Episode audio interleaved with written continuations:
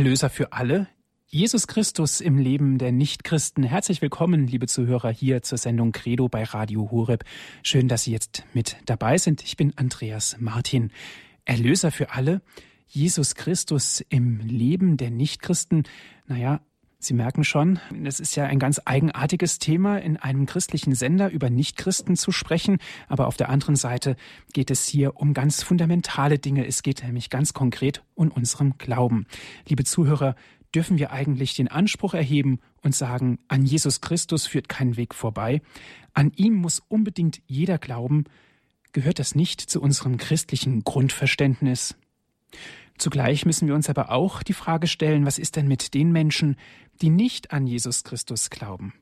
Ganz plakativ ausgedrückt müssten wir fragen, müssen diese Menschen nicht unbedingt bekehrt werden, um mögliches Seelenheil nicht zu gefährden?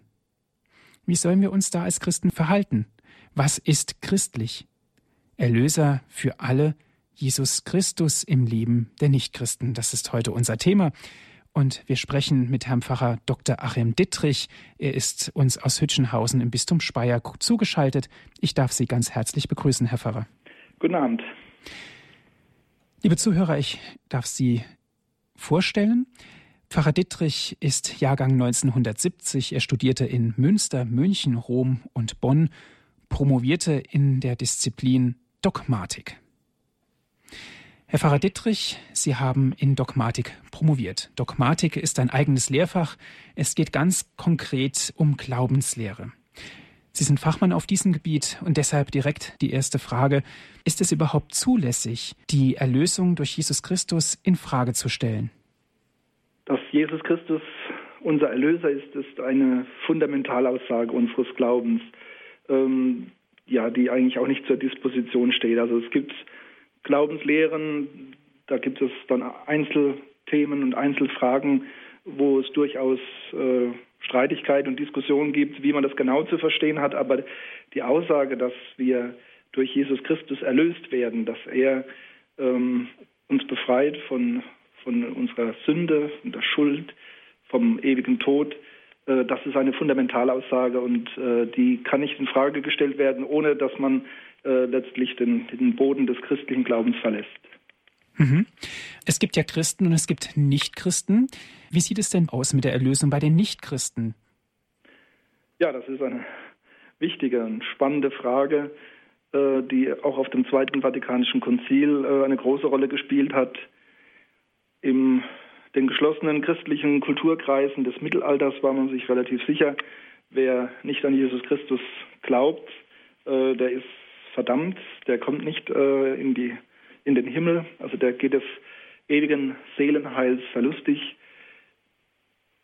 In der Neuzeit tauchte dann aber eben das äh, Thema auf, also die Kulturkreise, die nicht christlich sind, die andere von anderen Religionen geprägt sind oder eben dann auch das neuzeitliche Phänomen der, des Atheismus, dass also Menschen ganz bewusst sagen, ich glaube nicht an Christus, nicht nur weil sie ihn nicht kennengelernt haben, oder in einer anderen Religion aufgewachsen sind, sondern dass sie ganz bewusst sagen, nein, ich glaube nicht an ihn.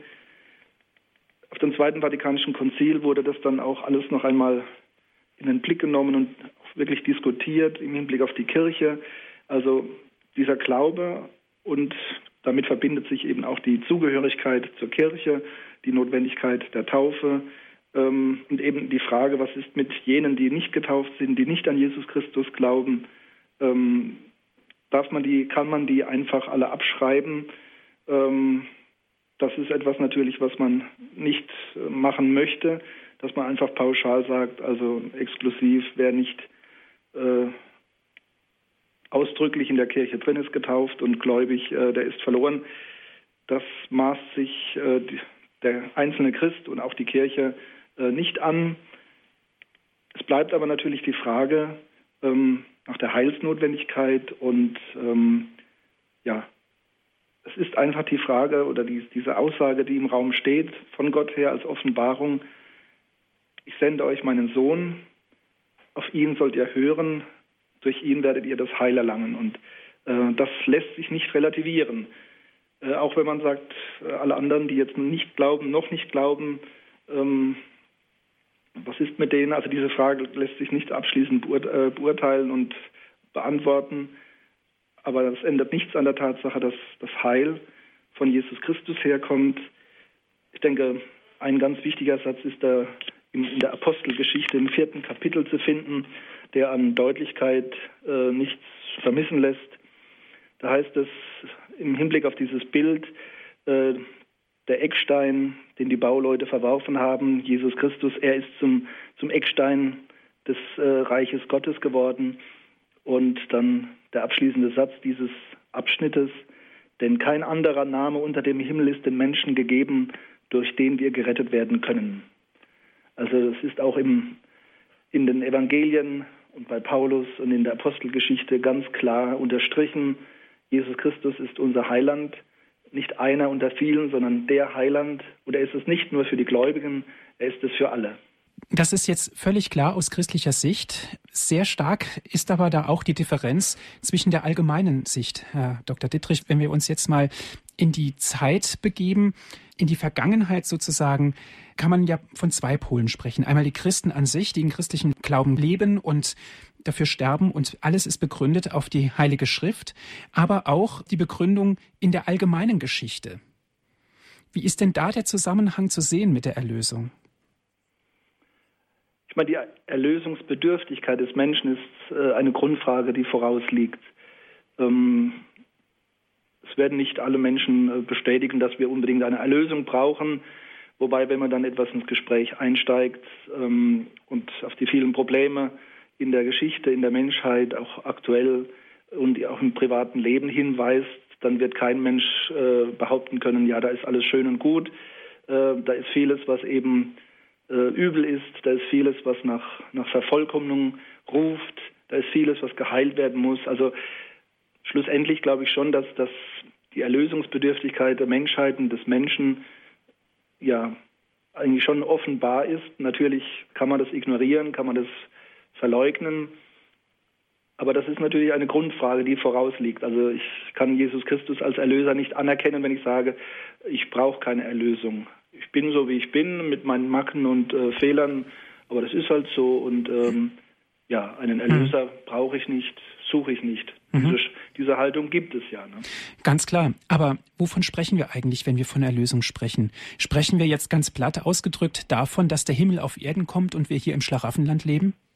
Ja, die Erlösung in christlicher Sicht äh, ist zu sehen vor dem Horizont der sogenannten Heilsgeschichte, Menschheitsgeschichte, Heilsgeschichte, äh, eine Grundannahme ist natürlich auch eben der Mensch von Gott geschaffen, die Welt gut geschaffen, der Mensch auch eigentlich nicht mit, mit, äh, mit einem Fehler geschaffen, sondern mit Freiheit, mit äh, einer persönlichen Freiheit, die ihn eben davor bewahrt, eine, eine Marionette, eine Puppe zu sein, eine Maschine, aber eben eine Freiheit des Menschen, die er auch früh schon in der Menschheitsgeschichte gegen Gott gewandt hat dass er sich eben, wie es dann äh, das Buch Genesis im Alten Testament beschreibt, dass er eben diese geschenkte Freiheit und eben auch dann Verantwortung, dass er dieser Verantwortung nicht gerecht geworden ist, die Freiheit missbraucht hat, um sich ja gegen Gott zu stellen, ohne Gott zu leben, das was wir den Sündenfall nennen, was dann in die Menschheit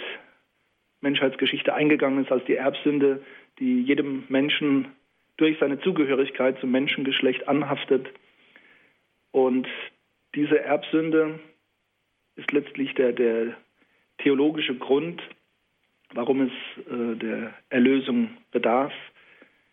Der Mensch eben Kontingent, sagen äh, die Theologen, also abhängig von vielerlei äußeren Faktoren, äh, fehlerhaft, anfällig für, für Fehlverhalten, auch moralischer Art und dann schlussendlich auch äh, sterblich, vergänglich was ja die Bibel als Sold der Sünde bezeichnet, dass der Mensch eben den Tod erfahren muss. Ähm, das ist letztlich eine, eine Konsequenz der, der Erbsünde. Und vor diesem Horizont kommt dann eben die Erlösung durch Jesus Christus zu stehen. Herr Pfarrer Dittrich, bleiben wir doch mal einen Moment bei den Menschen, die vielleicht der Kirche abgewendet sind, die sich vielleicht auch frei entschieden haben, sich der Kirche abzuwenden. Es ist ja völlig normal und durchaus richtig, dass sich jeder Mensch, ob Christ oder nicht Christ, sich die Frage stellt nach dem Woher und nach dem Wohin, die Kardinalsfragen des Lebens. Da kommt wahrscheinlich kein Mensch auf dieser Erde dran vorbei. Wie ist das denn bei den Nichtchristen? Sie haben ja auch ein Bedürfnis danach zu erfragen, was passiert mit mir? Geht es mir irgendwann besser? Jeder Mensch ist auf der Suche nach was Besserem. Kann man nicht da in diesem Moment auch von der Lösung sprechen? Ja, ich denke, es macht, es zeichnet jeden Menschen aus, eben diese, diese Sehnsucht, dieses Bedürfnis nach, nach erfülltem Leben, nach Liebe, nach Geborgenheit, also eben diese menschlichen Werte, die nicht im materiellen Bereich liegen, die äh, ja gewiss mit manchen materiellen, dinglichen äh, Zusammenhängen schon verbunden sind, aber eben letztlich da, da nicht ihre Erfüllung finden. Also diese Sehnsucht, denke ich, steckt in jedem Menschen. Und ähm, auch im, im ungläubigen Menschen. Erlösung, denke ich, ja, das ist eben auch ein großes theologisches Thema und das äh, auch in der, der sogenannten christlichen Menschenkunde oder Menschenlehre, also der Anthropologie drinsteckt. Das ist ein, sind Grunddaten des Menschen. Also da, ähm, da kann niemand wirklich äh, ja, sich distanzieren und sagen, das betrifft mich nicht, ich bin ja kein Christ, sondern das sind grundmenschliche Fragen. Also diese Erfahrung, ähm, die Welt ist nicht heil, die Welt ist beschädigt, da gibt es viel Übles. Mein Leben ist nicht perfekt und vollkommen und eben dann diese, diese Sehnsucht nach einem vollkommenen Leben, einem glücklichen Leben, erfüllten Leben, wie man das immer bezeichnen möchte. Ähm, dann auch so Vorstellungen, ja, also wie finde ich das? Erlösung bedeutet nicht, dass äh, in christlicher Hinsicht, dass jetzt äh, Gott auf der Welt äh, quasi ein Schlaraffenland, einen, einen paradiesischen Zustand herstellt. Das ist sicherlich nicht mit Erlösung gemeint. Äh, das ist auch eine sehr ja, sehr äh, dingliche materielle äh, Glücksvorstellung, die eigentlich dann auch dem Menschlichen nicht standhält, weil äh, sonst müssten die Menschen im Wohlstand ja alle sehr glücklich sein und die Menschen, die in bescheidenen oder armen Verhältnissen leben, müssten alle totunglücklich sein. Das sieht man ja, dass es allein an dem nicht hängt. Erlösung, die Verheißung der Erlösung durch Jesus Christus bedeutet nicht, dass in dieser Welt ein Paradies geschaffen wird, äh, wo sich alle Probleme in Luft ausflößen, wo alles, äh, alle glücklich sind, alles vorhanden ist, niemand krank ist. Das ist damit nicht gemeint, sondern es ist der Zielpunkt der Erlösung ist unsere Verbundenheit mit Gott. Alles Leben kommt von Gott und alle Liebe ist nur verlebbar und verwirklichbar in, in Verbindung mit Gott. Und diese Verbindung ist eben belastet, beschädigt, reduziert durch unseren äh, Sündenfall, durch die Erbsünde. Und Jesus Christus ist es eben, der die hier äh, die Bahn schlägt, hier äh, eine neue Nähe und, und Gemeinschaftsmöglichkeit mit Gott und damit auch mit Leben und Liebe schafft. Mhm. Die Beziehung zu Gott Herr Pfarrer Dittrich, wie wird die aufgebaut? Für uns Christen ist es klar, dass wir uns fixieren, dass wir genordet sind auf Gott. Und ja, um es jetzt mal theologisch auszudrücken, es geht ja auch um die endgültige Versöhnung mit dem Gottesreich. Ja, also Erlösung, ein, ein ähnlicher oder identischer Begriff ist eben die Versöhnung. Also das setzt eben voraus, dass da was kaputt ist, dass da Sühne äh, nötig ist, dass da was zerbrochen ist, was wieder geheilt werden muss, dass der Mensch eben nicht so äh, sein sollte, wie er, wie er ist. Also nicht von der Schöpfung her, sondern äh, von dem aktuellen Zustand her, dass es hier Versöhnung braucht mit Gott, dass hier also ein, etwas im Argen liegt und wir einfach zu weit weg sind von Gott, dass wir ähm, ja wieder zurückfinden müssen zu Gott. Aber das ist eben keine Möglichkeit des Menschen, es ist zwar seine Sehnsucht, weil er auf Gott hin geschaffen ist, er ist dafür geschaffen, in Verbundenheit mit Gott zu leben. Das hebt seine Freiheit nicht auf, im Gegenteil, macht sie erst möglich und erfüllt sie. Aber es ist letztlich Gott, der all dieses ermöglicht und gibt, der dem Menschen auch die Freiheit gibt. Der Mensch aus eigener Kraft kann sich nicht aus seinem Schlamassel, aus seinem Sumpf herausziehen. Es ist Gott, der ihm da die Hand reichen muss, der ihm da helfen muss. Also diese Beziehung kann ich nicht eigenmächtig einfach herstellen, sondern es ist Gott, der sie uns anbietet.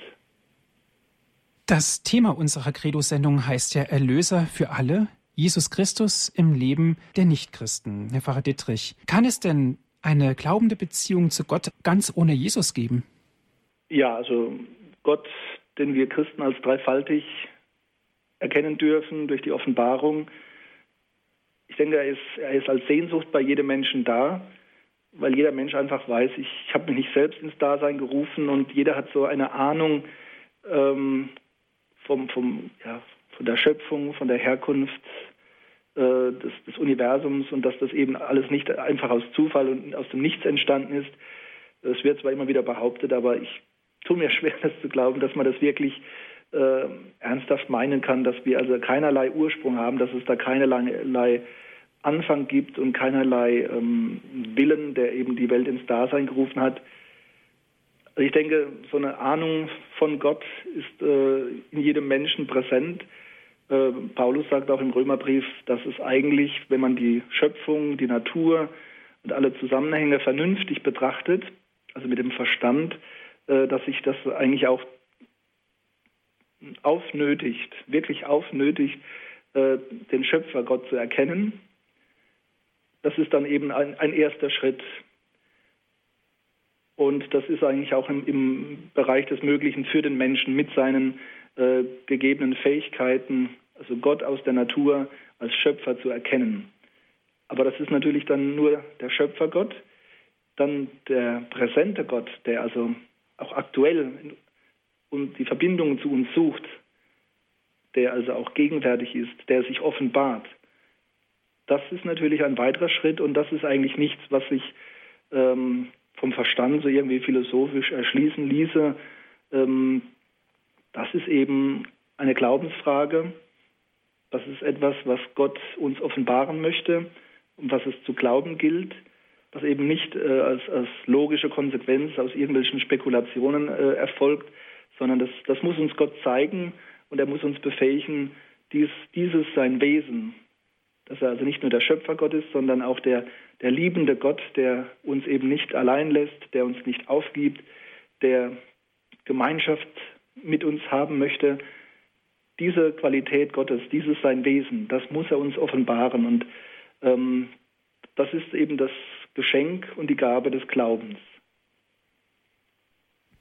Sie haben die Liebe angesprochen, die im Menschen ist. Eine ganz heile und heilschaffende Liebe. Das Dabeisein ist ja der Grund unserer Wirklichkeit und auch die Innerlichkeit, dass durch die Liebe Gott anwesend ist in jedem Menschen. Ja, ich denke, das ist äh, dieser schöne Satz äh, bei, bei Goethe im Faust, also diese Frage des Faust nach dem, was die Welt im Innersten zusammenhält.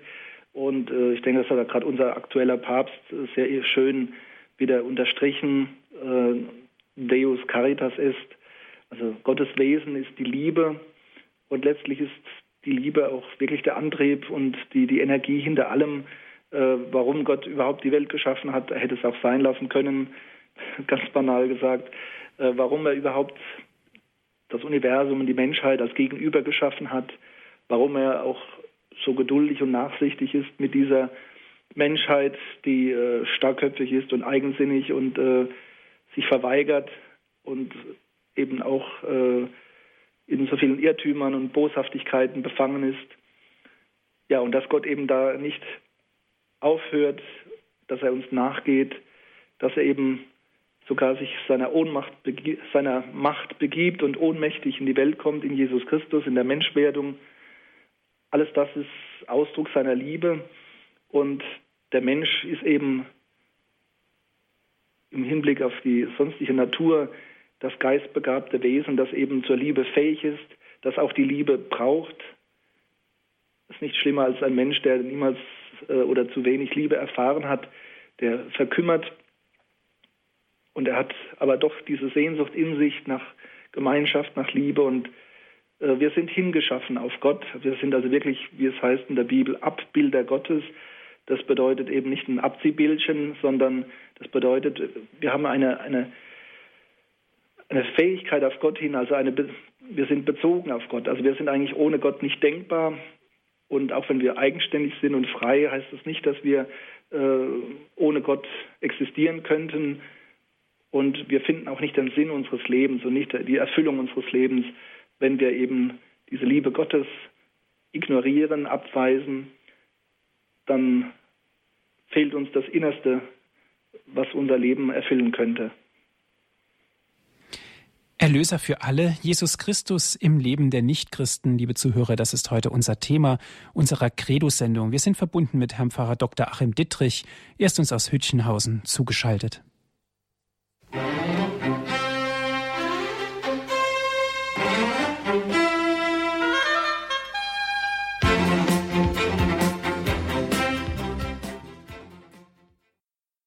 Sie hören die Credo-Sendung hier bei Radio Horeb. Liebe Zuhörer, das Thema ist Erlösung für alle, Fragezeichen, Jesus Christus im Leben der Nichtchristen. Und wir sind verbunden mit Herrn Pfarrer Dr. Achim Dittrich aus Hütchenhausen im Bistum Speyer. Im ersten Teil der Sendung haben wir uns darüber unterhalten, was ganz konkret Erlösung überhaupt bedeutet in meinem christlichen Leben und nicht nur in meinem christlichen Leben, sondern generell im Leben eines Menschen. Herr Pfarrer Dittrich, die Bedeutung Jesu außerhalb des Christentums, im jüdischen Leben oder in anderen Religionen, in der entsprechenden humanen Lebenspraxis, das heißt, wie erleben, leben die Menschen Erlösung, die nicht dem Christentum zugehören? Ja, wir sprechen ja, versuchen mit dem Begriff Religion das einzufangen, das zu umschreiben, was eben den Menschen im Hinblick auf Gott ausmacht, äh, was da alles seine Äußerungen und Regungen sind. Mit dem Judentum sind wir natürlich am engsten verwandt. Äh, Jesus Christus ist äh, Jude und das Heil kommt von den Juden, heißt es ja auch bei Paulus. Ähm, also das Judentum muss man, glaube ich, doch nochmal ein bisschen auch separat sehen zu den anderen Religionen. Äh, sind wirklich unsere älteren Brüder. Ähm, und die, die ersten Christen waren eigentlich alle äh, Juden, Juden, Christen. Und dann in einem nächsten Schritt kam es dann äh, zum Heidenchristentum, also dass auch Heiden Christen wurden, ohne Jude, vorher Juden zu werden. Insofern sind auch in unseren Erlösungsvorstellungen sind wir den, also mit dem Jüdischen doch sehr verwandt, äh, gerade in der Frage eben, dass Gott seinen Gesalbten schickt, das ist also auch im heutigen Judentum nach wie vor präsent, eben nur mit dem gravierenden Unterschied, dass wir in Jesus Christus äh, den Messias schon sehen, der schon gekommen ist, der am Ende der Zeit wiederkommen wird. Also der Gesalbte Gottes, der Christus, der Messias, das ähm, ist so der Unterschied zum heutigen Judentum, wo man sagt, also Jesus Christus war im besten Falle ein, ein äh, charismatischer Rabbi, aber eben nicht der erwartete Messias. Wir warten weiter auf diesen Messias, der dann das Reich Gottes bringt. Also man sieht doch viele Ähnlichkeiten, große Verwandtschaft auch zum heutigen Judentum, aber eben mit dem großen Unterschied, ähm, Erlösung durch den Messias ist schon gegenwärtig in Jesus Christus. Das sieht dann anders aus im Islam. Es wird zwar heute sehr vorschnell immer davon gesprochen, ja, das sind die drei abrahamitischen Religionen, Monotheismen, also Christentum, Judentum und Islam. Aber der Islam ist da doch deutlich äh, ein Stück von uns weiter weg. Ähm, es gibt gewisse gemeinsame Grundlagen, weil ja der Islam äh, aus der jüdisch-christlichen Welt hervorgegangen ist, aber da sind auch noch andere Sachen eingeflossen. Und Jesus wird da eben nicht als Erlöser akzeptiert, nicht anerkannt. Er ist ein Prophet unter anderem, wobei er dem Hauptpropheten, dem Propheten schlechthin, äh, Muhammad oder Mohammed, wie man früher gesagt hat, äh, ganz klar untergeordnet ist. Also Jesus ist nicht der Erlöser, wie wir ihn glauben, sondern er ist einer unter anderem, ein Prophet, aber eben keine Erlösergestalt. Judentum und Islam sind insofern wirklich auch zu respektieren und zu achten, weil sie wirklich äh, doch für den einzelnen Menschen auch das Ausgestalten, also wie komme ich mit Gott in Verbindung, wie führe ich ein gottgefälliges Leben, wie kann ich als Geschöpf dem Schöpfer entsprechen, wie kann ich recht leben, also gottgefällig, die zehn Gebote. Und andere äh, Glaubensgebote, also sittliche Ordnungen, wo wir doch viele Ähnlichkeiten haben, aber eben der, das innerste Moment ist eben nicht ein Gesetz oder ein, ein Regelwerk von Geboten, sondern diese Person Jesu Christi. Und das trennt uns leider auch vom Judentum, das trennt uns auch ganz stark vom Islam, der eben ja auch in einer gewissen Ablehnung Jesu Christi konzipiert ist. Also man hat ganz bewusst gesagt, wir glauben nicht, dass Jesus Christus Sohn Gottes ist. Wir glauben nicht, dass ein Prophet so einen schmählichen Tod am Kreuz erleiden konnte. Also der Islam hat einige äh, Verneinungen vorgenommen, bewusst auf Jesus Christus hin. Und insofern vollzieht sich Erlösung im Islam, die Erlösungsvorstellung auf einer ganz anderen Ebene. Also keinesfalls bezogen auf Jesus Christus, sondern es ist ein Versuch, rechtschaffen zu leben und man, dann spekuliert man natürlich auch auf die Barmherzigkeit Gottes. Diese Vorstellung gibt es im Islam auch. Äh, am Ende der Zeit das große Gericht. Also Erlösung ist da ähm, ja ans, ganz ans Ende gestellt. Für uns ist Erlösung eigentlich schon auch gegenwärtig, aber noch nicht abgeschlossen. Abgeschlossen wird eigentlich äh, die ganze Erlösungsgeschichte Jesu Christi erst mit seiner zweiten Wiederkunft. Also wenn auch die Menschheitsgeschichte äh, zur Fülle kommt, zum Endpunkt kommt. Ja, dann gibt es natürlich die anderen Religionen in der Welt. Heute sind wir ja global und mobil und äh, die Kulturen sind nicht mehr getrennt. Wir haben auch Buddhisten und Hinduisten hier in, im eigenen Land. Man wird also mit all diesen verschiedenen Religionen konfrontiert.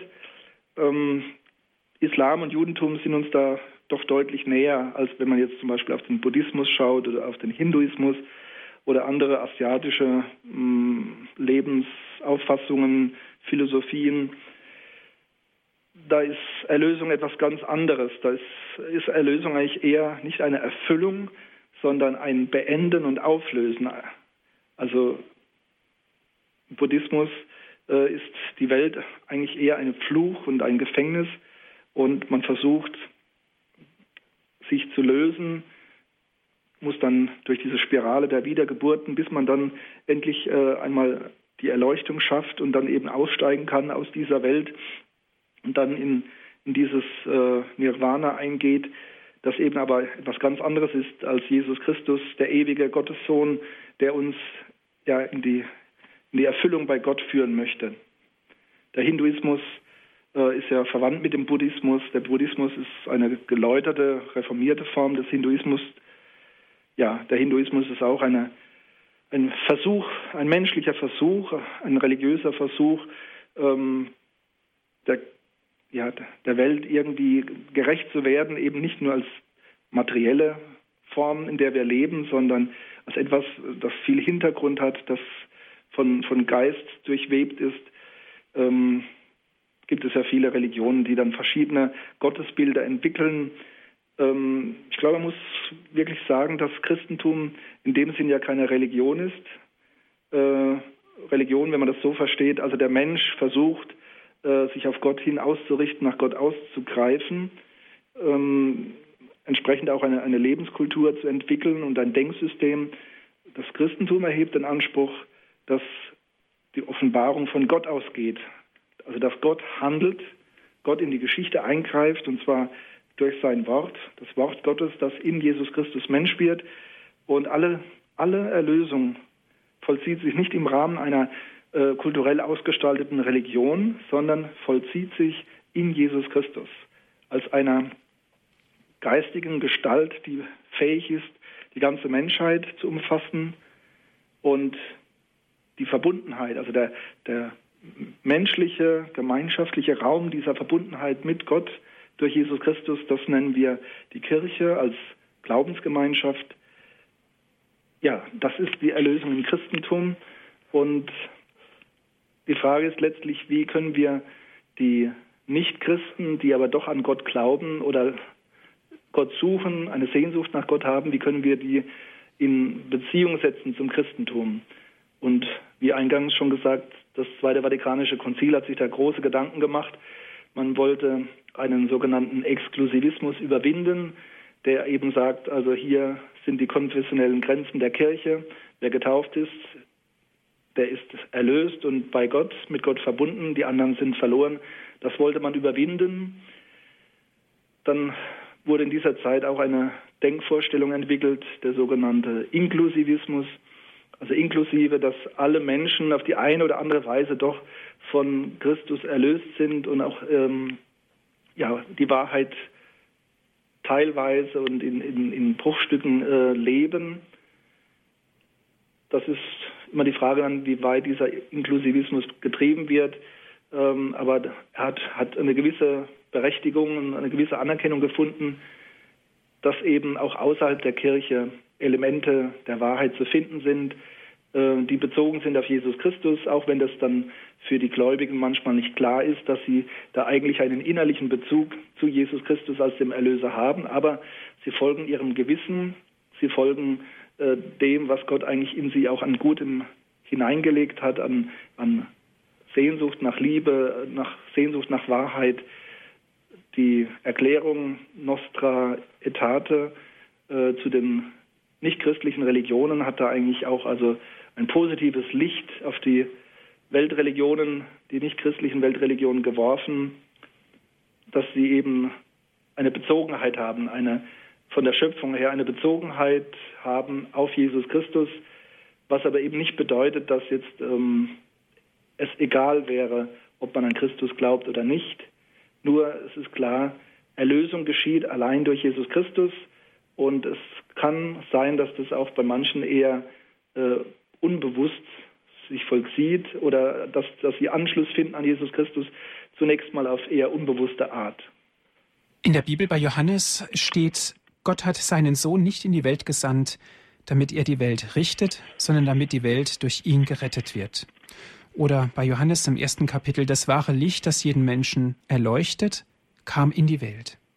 Wie geht also beides zusammen? Einerseits der umfassende Wille Gottes zum Heil aller Menschen und die damit gegebene Möglichkeit für alle zu Gott in eine glaubende, heilende Beziehung auch außerhalb des Christentums zu treten und andererseits die unlösbare Bindung dieser Beziehung und des Heils in eine Beziehung zu Jesus Christus, Herr Pfarrer Dittrich. Ja, es ist ein wichtiges und spannendes, aber auch sehr schwieriges Feld, hier zu argumentieren. Äh, ich würde noch die Bibelstelle aus dem ersten Timotheusbrief äh, dazu nehmen wollen. Ähm, ja, wo, also wo Paulus an seinen Schüler Timotheus schreibt, Gott, unser Retter, will, dass alle Menschen gerettet werden und zur Erkenntnis der Wahrheit gelangen. Dann als nächster Satz, denn einer ist Gott und einer ist Mittler zwischen Gott und den Menschen, der Mensch Christus Jesus, der sich selbst als Lösegeld für alle hingegeben hat. Also da wird deutlich, Gott hat kein Interesse daran, äh, irgendwelche Menschen abzuschreiben, grundsätzlich zu verwerfen. Er möchte das Heil aller Menschen. Also dieser Heilsuniversalismus ist ein, ein wichtiges Datum unseres Glaubens. Also wir sind nicht irgendwie so eine elitäre Mannschaft, wo die einen drin sind und die anderen draußen und da dürfen wir dann schadenfroh äh, uns zurücklehnen. Gott möchte, dass alle Menschen gerettet werden, aber es wird eben hier in diesem Timotheusbrief auch deutlich, Jesus Christus, er ist der Grund, die Grundlage, die Ermöglichung der Rettung der Menschen.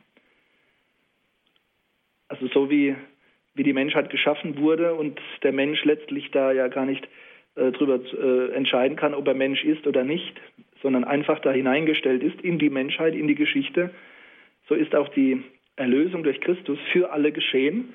Sie ist quasi ein, ein geistiger Raum, der aufgespannt wurde um die ganze Menschheit herum, und zwar nach beiden Richtungen, auch zeitlich zurück.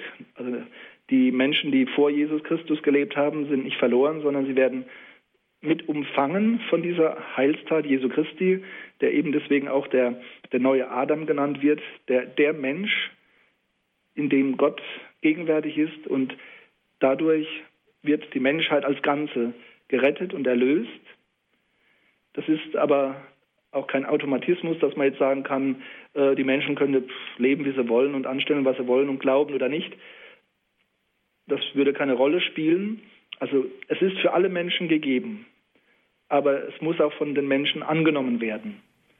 Und dann sind wir wieder auf diesem heiklen Feld, ähm, das zunächst mal von, der, von Christus und auch der Urkirche derart beantwortet wurde, geht hinaus in alle Welt, verkündet allen Menschen, allen Geschöpfen das Evangelium.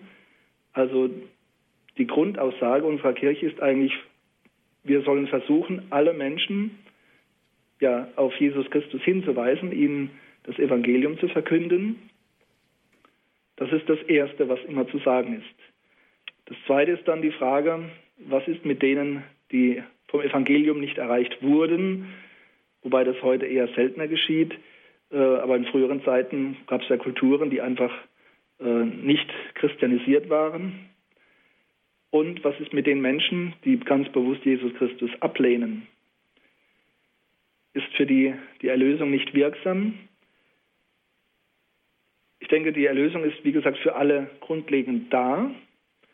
Aber der Mensch muss letztlich als freies Wesen, muss auch einwilligen. Und meine Vorstellung im Rahmen dieser Diskussion, die es da auch noch weiterhin gibt, ist die, dass eben auch ähm, ja, eine, eine implizite Einwilligung möglich ist. Also, dass ein Mensch eben in dem Wirrwarr, in dem er groß wird, ich meine, heute gibt es ja einfach durch die Medien und die vielen Dinge, die uns umgeben, äh, oft auch die Gefahr, dass halt einfach Jesus Christus gar nicht erkennbar wird als, als wichtige Heilsgestalt, dass er einfach ja ähnlich wie, wie alle möglichen anderen großen geschichtlichen Gestalten äh, nicht erkennbar wird für den jungen Menschen, sagen wir mal, und dass er einfach nicht aufmerksam wird auf Jesus Christus. Und dass dann junge Mensch aber trotzdem auf der Suche ist, er will äh, sich nicht treiben lassen, er will sein Leben bewusst gestalten, er möchte dieser Sehnsucht nach Liebe und Leben folgen, aber sucht dann natürlich nach dem richtigen Weg, nach den richtigen Verhaltensweisen. Das Gewissen ist deine Hilfe. Ja, und äh, wenn der Mensch das tut, dann ist er in, in einer impliziten innerlichen Weise auf dem Weg zu Jesus Christus. Und ich kann mir nicht vorstellen, dass jemand, der derart sich müht, dass er also verloren geht. Und ich hoffe dann auch, dass heute ist eigentlich schon das Christentum überall erreichbar, dass eben der, der sucht und die, Suche nicht abbricht und sich mit, äh, ja, mit voreiligem dann zufrieden gibt, sondern der sucht, bis er merkt, hier ist die Wahrheit, dass er dann wirklich auch Jesus Christus findet. Allerdings, wie vorhin schon gesagt, wir können uns, wir können uns, äh, also Jesus, Jesus Christus nicht bemächtigen. Also er muss sich letztlich uns zeigen, offenbaren. Also diese Erkenntnis wird uns geschenkt, wobei ich keinen Zweifel habe, dass Gott jedem Menschen diese Erkenntnis schenken möchte. Wenn der Mensch sucht und hinhört, dann denke ich, wie es auch im, im Evangelium heißt, dann wird Jesus auch anklopfen. Und wenn der Mensch auftut, und dann wird er auch Jesus Christus finden. Das ist für den Menschen, der jetzt unbelastet ist von Religion, vielleicht sogar einfacher als für jemanden, der eben im Hinduismus groß geworden ist oder im Islam groß geworden ist äh, und das vielleicht auch ernsthaft lebt der ist natürlich auch emotional und von seiner Biografie her gebunden an diese religiösen Formen. Und ähm, es ist auch nicht gleich zu verurteilen, wenn er treu versucht, diese religiöse Form zu leben. Da sind viele wichtige religiöse, menschliche Werte, Werte durchaus vorhanden, dass man versucht, ja, gottgefällig zu leben. Aber es kann eben auch eine, eine Blockade sein, eine Verweigerung gegenüber Christus, weil eben da diese teilweise diese Blockaden in den Religionen sind, die eben sagen, also Erlösung oder erfülltes Leben oder Nirvana findet man so und das irgendwo auch Jesus Christus dann wegschiebt und ausblendet.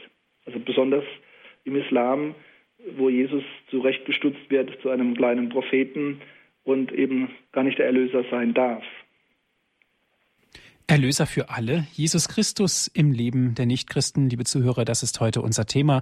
Wir sind verbunden mit Herrn Pfarrer Dr. Achim Dittrich aus Hütchenhausen.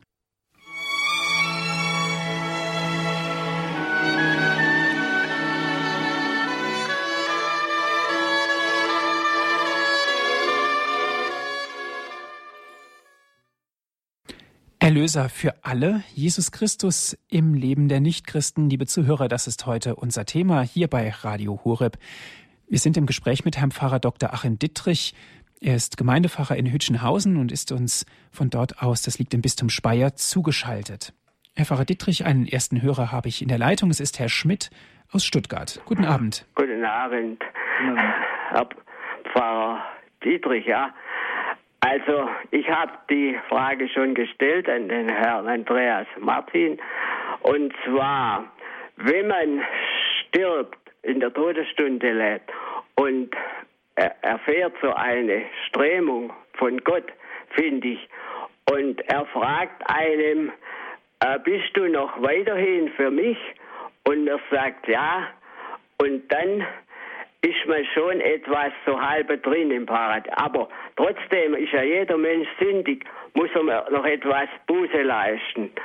Und dann wird es dann so, wir muss dann noch so eine Art Fegfeier durchziehen, je nach Sündenschuld, und bis man zur Reife kommt. Und dann, äh, also so sehe ich es ähnlich, ich sehe dann noch weiter von meiner Vorstellung. Und die Menschen, die wo noch leben, bis das Gericht folgt, die machen ja auch noch Sündenschuld. Und wenn dann das Gericht kommt, da können sie ja gar nicht mehr zur Reife richtig kommen. Und da sehe ich dann das so, da wird eine Zeit kommen von ungefähr 100, 200 Jahren, da leben die Menschen dann ganz liebevoll, dass sie kaum mehr sündigen. Und das, wo sie noch sündigen, das wird durch Jesu Opfertod getilgt. Und dann wird es dann wieder eine vollkommene, vollständige Sache werden. Mhm, das ist also Ihre eigene Meinung, Herr Schmidt. Herr Pfarrer Dietrich, was sagt denn die Kirche dazu? Ja, also die genaue Ausgestaltung jenseits dieser, dieses, dieser Passage des Todes ist uns eigentlich von Christus und der, der Bibel nicht näher geschildert. Die Lehre der Kirche spricht davon, äh, dass es die Möglichkeit gibt der Läuterung, also wenn der Mensch nicht in der vollen Gnade stirbt, äh, dass er eben dann ja noch die Chance hat, durch Läuterung äh, dennoch die Ewigkeit zu gewinnen, dass also Gott ihn da reinigt und das, was noch verletzt ist, heilt. Ich denke, auch im Hinblick auf unser Gesamtthema ist es natürlich spannend, ähm, wenn der Mensch stirbt, ist sein irdischer Weg zu Ende, also die Zeit seiner, seiner Aktivität, äh, so wie er dann stirbt, im persönlichen Gericht tritt er dem, dem äh, Herrgott gegenüber, Jesus Christus gegenüber und er wird offenbar, wie er ist. Also seine Biografie wird ganz und gar offengelegt. Äh, da ist da nichts mehr zu verbergen und der Mensch wird, so wie er gelebt hat, ähm, mit seinen, ja, in seinem Zustand wird er dann wirklich offenbar. Und ich denke auch gerade für, nicht, für die Nichtchristen ist das dann der springende Punkt. Ähm, der Mensch hat, wie gesagt, auch, so denke ich, und ich denke, bin ich in der katholischen Theologie äh, auf keine Außenseiterposition, dass auch der Nichtchrist eben von seinem Gewissen her ein rechtschaffenes Leben führen kann. Allerdings tut er das unbewusst in der Kraft Jesu Christi. Diese, diese, diese Gnade ist generell in der Welt, in der Menschheit jetzt anwesend.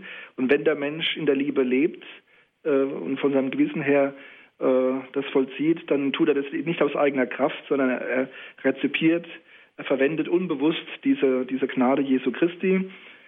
Ja, und auch, also auch der Nichtchrist wird Gottes ansichtig und wird offenbar, wie er ist, in seiner äh, Liebe, seiner Boshaftigkeit, ne, mit, seiner, mit seinen guten Taten, mit seinen Fehlern, seinen Sünden.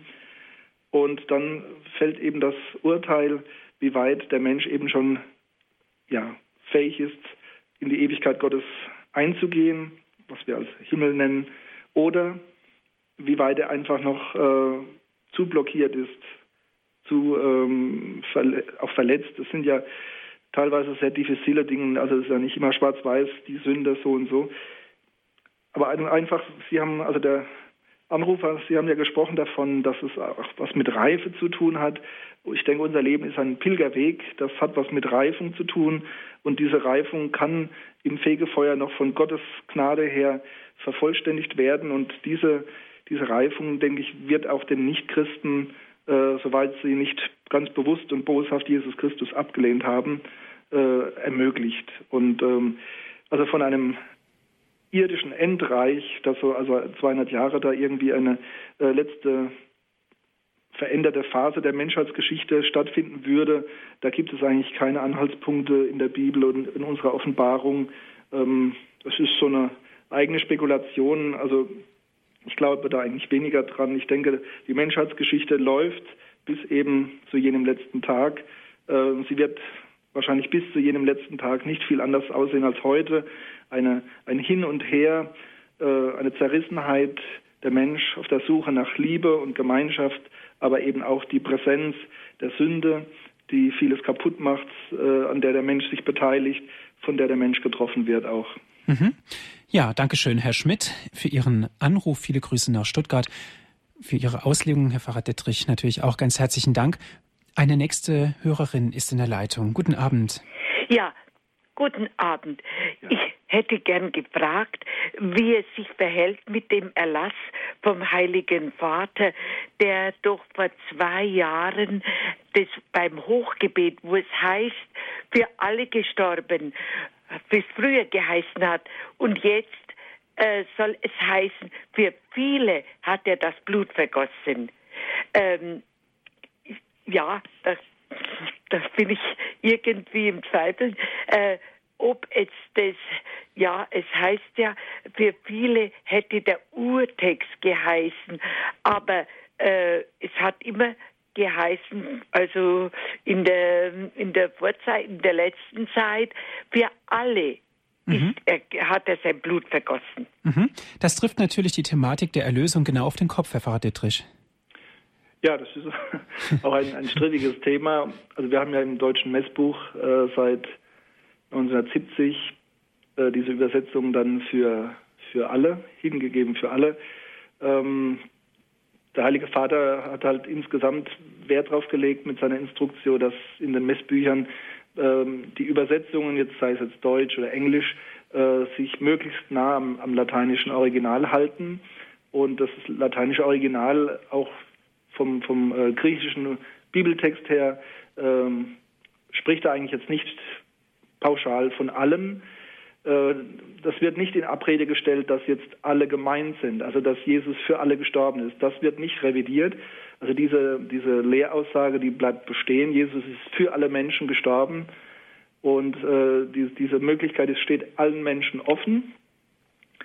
Ähm, es geht da eigentlich einfach äh, um eine Korrektheit in der liturgischen Sprache. Also man möchte da nicht irgendwie theologisch jetzt den, den Kreis der äh, Erlösten enger ziehen, sondern das ist eigentlich eine liturgisch-sprachliche Frage. Ja. Ja, ja ist damit. Man muss so nehmen. Kann man nicht helfen. Gut, danke. Gerne. Alles ja, Gute für Gott. Sie. Segne es Gott. Ja, Herr Pfarrer Dittrich, vielleicht kurz zum Schluss. Eine These lautet, dass viele Menschen mit Liebe und unserem sozialen und politischen Engagement die Liebe praktisch erschaffen können in der Gesellschaft. Das klingt zunächst sehr neutral, mit Liebe den sozialen und politischen Engagement schaffen. Das heißt im Klartext, dass es uns gut geht und dafür sind wir verantwortlich und nur wir können das machen. Aber die Liebe hat ja einen ganz anderen Stellenwert, gerade wenn wir auch an Erlösung denken, für alle, also für alle Christen und für alle Menschen auf dieser Erde hat die Liebe einen ganz anderen Stellenwert aus unserer christlichen Erwartung heraus. Was sagt denn der Glaubende dazu? Ja, also vom, von unserem Glauben her ist ganz klar, dass alle Liebe von Gott kommt. Das ist einfach wie das Licht, in dem wir uns bewegen. Das ist wie die Luft, das ist wie das Wasser. Äh, vieles, was wir tun, äh, ja, es ist zwar unsere Tat, aber es geschieht eigentlich in dieser Atmosphäre, in, dieser, in diesen Möglichkeiten, die Gott überhaupt äh, erst zur Verfügung stellt. Also es, wir, wir hantieren mit den Bausteinen der Liebe, die eben Gott uns gibt. Äh, es ist unsere Mitarbeit und unsere Berufung, letztlich äh, die Liebe in, in, in, unserem irdischen Leben äh, Wirklichkeit werden zu lassen, wirken zu lassen.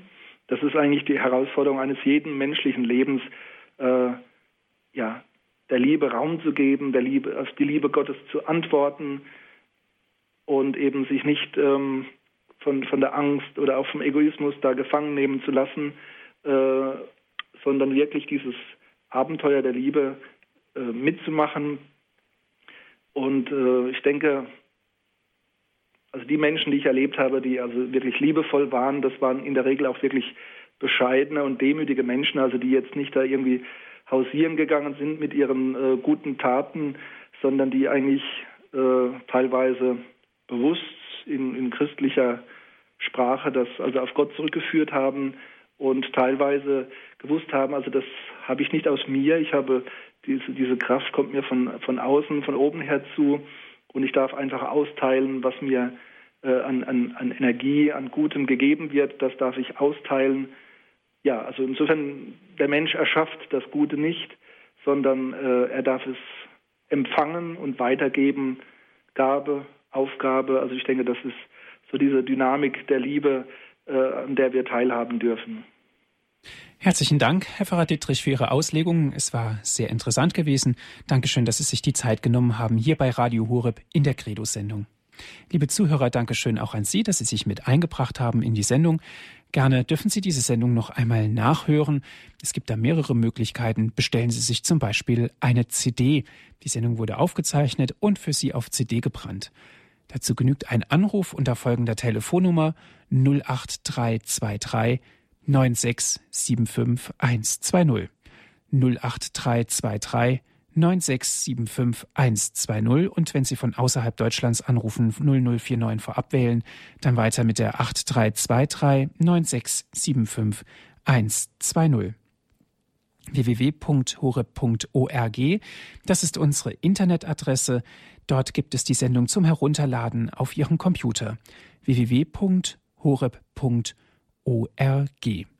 Alle diese Dienste sind kostenlos für Sie und Sie wissen, Radio Horeb ist spendenfinanziert. Wir freuen uns über jede Zuwendung.